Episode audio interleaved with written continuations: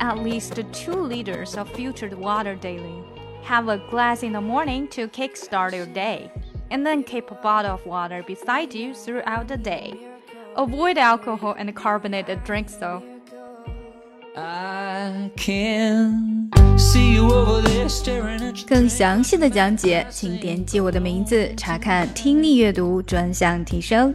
and 关注公众号 ES Post，每天接收跟读推送。 gonna treat you right. Well, it's probably not my place, but I'm gonna say it anyway. Cause you look like you hadn't felt the fire, had a little fun, hadn't had a smile in a little while.